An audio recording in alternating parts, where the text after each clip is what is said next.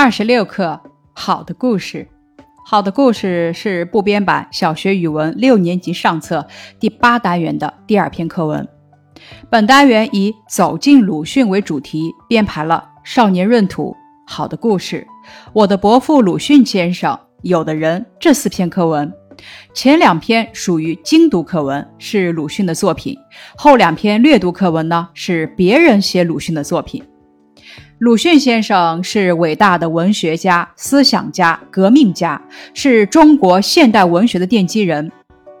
本单元用一组与其相关的文章，旨在通过不同的视角，运用不同的变现手法，从多角度展现鲁迅的形象，让咱们能够初步的了解其文学成就，感知其性格特点，体会其精神世界。本单元的语文要素是。借助相关资料理解课文的主要内容，一方面呢是对五年级上册结合资料体会课文表达的思想感情这一方面的延续与推进，体现了针对不同难度的文章资料发挥的作用不同；另一方面，这个语文要素也体现了对本单元选文特质的关照。鲁迅生活的年代离咱们较远。当时的语言表达也与现在的语言表达是有差异的，所以咱们必须借助资料，才能够真正的读懂课文。好的故事是一首优美的散文诗，选自鲁迅的散文诗集《野草》。二十世纪初期，中国正处在半殖民地半封建社会，封建军阀统治极其混乱。帝国主义疯狂压榨中国人民的生活非常艰苦，在这种情况下，革命运动此起彼伏。鲁迅先生看到混乱的国家和生活在水深火热中的百姓，内心无比苦闷，因此他写下了好的故事，既表达了内心的愤懑和战斗精神，又寄托了对未来的美好期望。当时，鲁迅先生生活在北洋军阀统治下的北京，切身感受到社会的黑暗，就像处于一场昏沉的夜。文章运用象征手法，描绘了美好的梦境。由于本文写于中国现代文学的早期，其遣词造句仍留有那个时代由文言文向白话文过渡的痕迹，有的词语现在已经无此说法。比如说，石油指煤油；有的词语是文言词，比如伽蓝指寺庙；有的词语生僻难懂，比如泼辣奔蹦的红锦带中的泼辣奔蹦不是一个词，泼辣是拟声词，形容鱼跳跃到水里的声音；奔蹦指逃散奔涌。泼辣奔蹦的红锦带，指的是大红花映在水中，被水的荡漾拉长了，在水里形成了一条红色的锦绣带子，随着水的奔涌波动，做泼辣的声音。关于野草的简介，野草是鲁迅先生唯一的一部散文诗集。本书收录散文诗二十三篇，写于一九二四年至一九二六年，真实的记录了他精神探求的苦闷和内心呼唤的声音，体现了他的抗争意识和革命精神。本书多采用象征手法，以现实中的事物表达复杂的内心感受。作品中的人物和景物都具有象征意义，而且文章构思奇特。多篇写梦，创造了许多奇异怪诞的形象或环境。野草内容简介：野草是鲁迅创作的一部散文诗集，收录了1924年至1926年间所作的散文诗二十三篇，现编入《鲁迅全集》第二卷。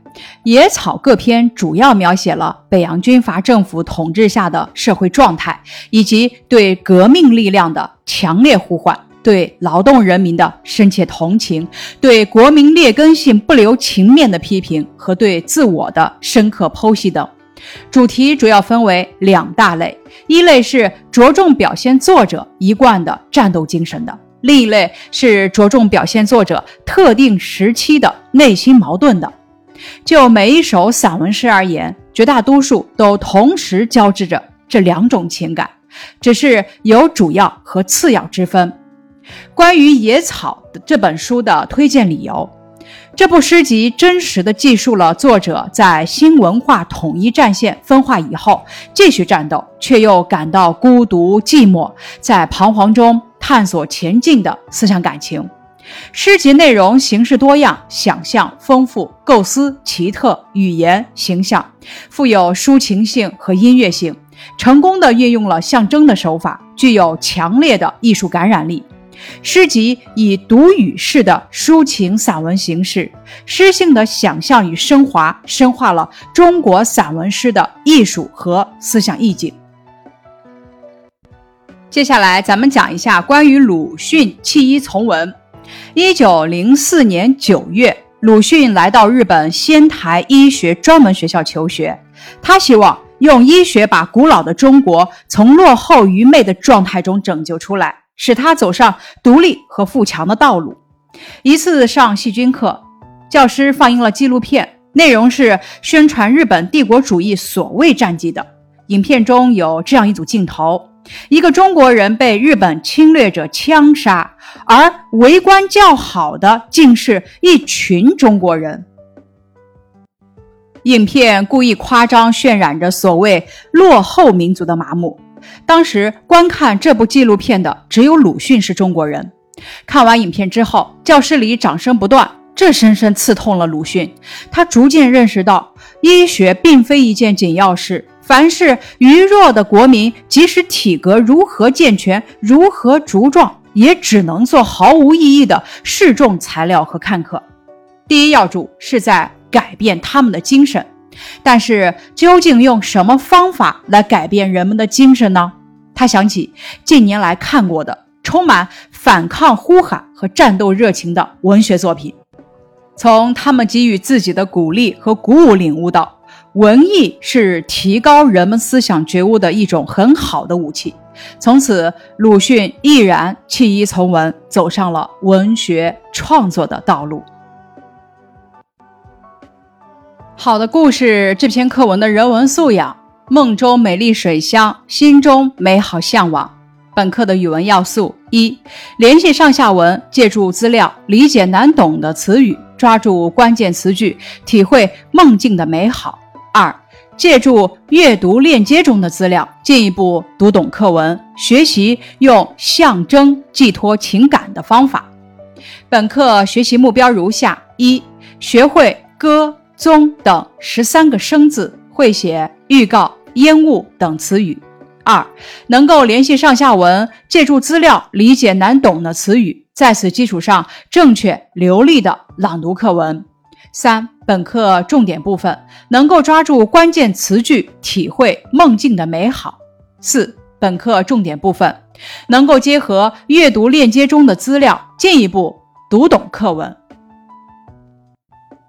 本课需要掌握的词语如下：错综、成壁、荡漾、瘦削、瞬间、凝视、骤然、陡然、预告、烟雾、昏沉、解散、退缩、浮动、凌乱。搁板、平藻、火焰、投掷。本课多音字总结如下：差，组词，差别、差异、千差万别；呲，组词，参差、犬牙差互、参差不齐；差，组词，差不多、差得远；差。组词：出差、差事、鬼使神差。例句：李老师说，接手教这个班真不是一个好差事。学生个体差异很大，他们每一个人看起来都差不多，实际上却参差不齐。要教好他们，可能需要付出更多的努力。削，组词：受削、剥削。削弱，削组词：刀削面、削苹果、削铅笔。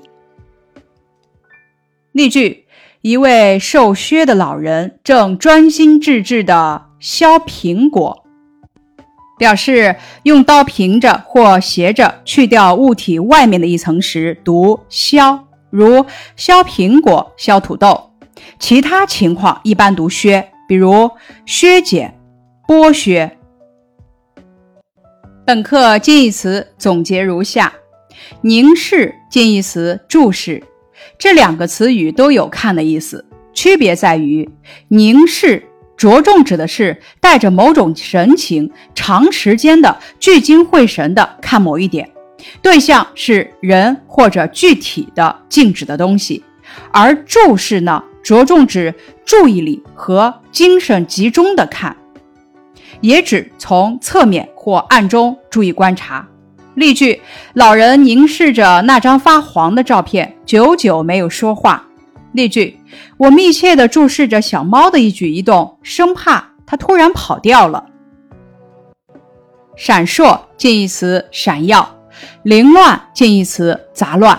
凌乱和杂乱在指事物没有条理和秩序的意义上构成的是同一关系，这二者的语义侧重点和适用对象还是有区别的。凌乱侧重于指不整齐，可以用于细碎的零散的东西，以及队伍、市场、书刊等；而杂乱侧重于指多而杂，没有秩序和条理，多用来形容具体的东西或者某些抽象事物，比如说思绪、局面、心事等。例句：书桌上凌乱地摆放着一些书刊。例句。院子里杂乱地堆着木料、砖瓦。骤然近义词陡然。本课反义词总结如下：缩小反义词扩大，昏暗反义词明亮，退缩反义词前进，清楚反义词模糊。本课词语搭配总结如下：昏沉的夜，澄碧的小河。闪烁的日光，瘦削的一丈红，昏暗的灯光。本课词语积累如下：表示时间短的词语有瞬间、霎时、刹那、须臾、短暂、片刻。本课词语解释如下：石油在旧时指的是煤油，膝科指的是膝盖。朦胧，现在写作朦胧木字旁的胧，指的是快要睡着或者刚醒时，两眼半开半闭，看东西模糊的样子。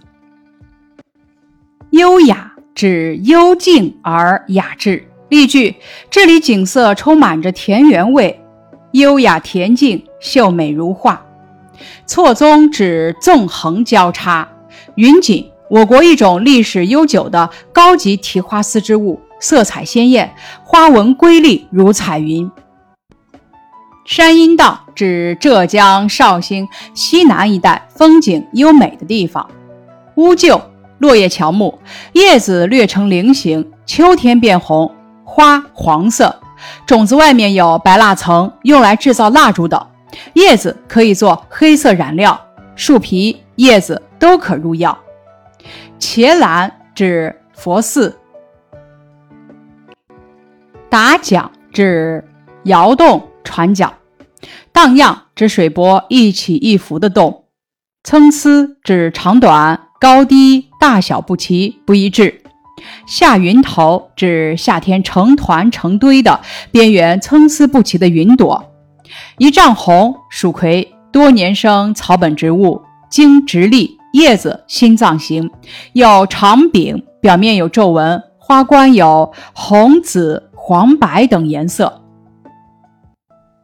胭脂一种红色的化妆品，涂在两颊或者嘴唇上，也用作国画的颜料。晕指光影色彩四周模糊的部分。泼辣是拟声词，形容鱼在水里跳跃的声音。骤然指突然、忽然。骤促指起骤收缩。红霓指雨后或者日出日落之际，天空中出现的七色圆弧。欠身只稍微起身向前，多表示对人恭敬。何尝用反问的语气表示未曾或并非。以上是二十六课《好的故事》这篇课文的预习部分，感谢你的收听。